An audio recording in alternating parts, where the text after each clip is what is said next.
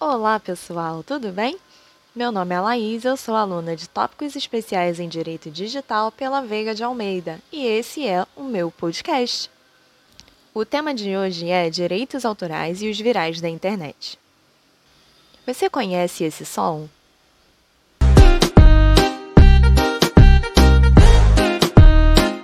E esse?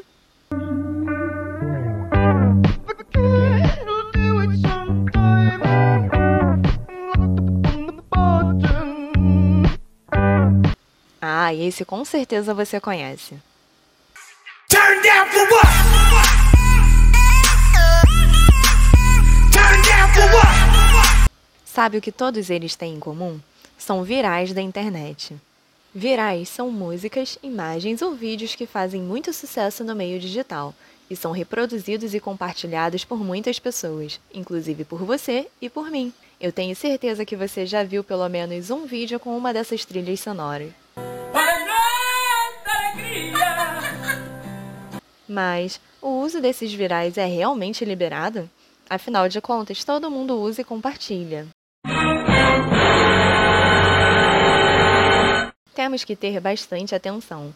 Alguns materiais são divulgados e disponibilizados para o uso livre. Porém, é importante ter cuidado para não cometer uma violação autoral, que é um crime e está previsto no artigo 184 do Código Penal e tem como pena detenção de três meses a um ano ou multa. Porém, essa pena pode ser ainda mais severa se o material for utilizado para fim lucrativo. Nesses casos, ela sobe para dois a quatro anos de reclusão e multa. Além disso, ainda são previstas sanções na esfera civil, de acordo com o artigo 101 da Lei de Direitos Autorais. Quanto ao uso de memes com imagens, a atenção deve ser redobrada, pois nesses casos é mais comum o risco de violação ao direito à personalidade. O cantor Chico Buarque, por exemplo, moveu ação contra um shopping de Teresina, no Piauí, pelo uso da capa de um álbum seu. Na arte, o cantor aparece em duas fotos, uma sorridente e na outra sério. A imagem é usada como meme com certa frequência, mas neste caso seu uso foi atribuído para fins comerciais. Chico saiu vitorioso na ação. Vale lembrar que grandes redes como o YouTube, por exemplo, possuem regras rígidas nesse sentido, podendo inclusive derrubar o canal de quem viola os direitos autorais.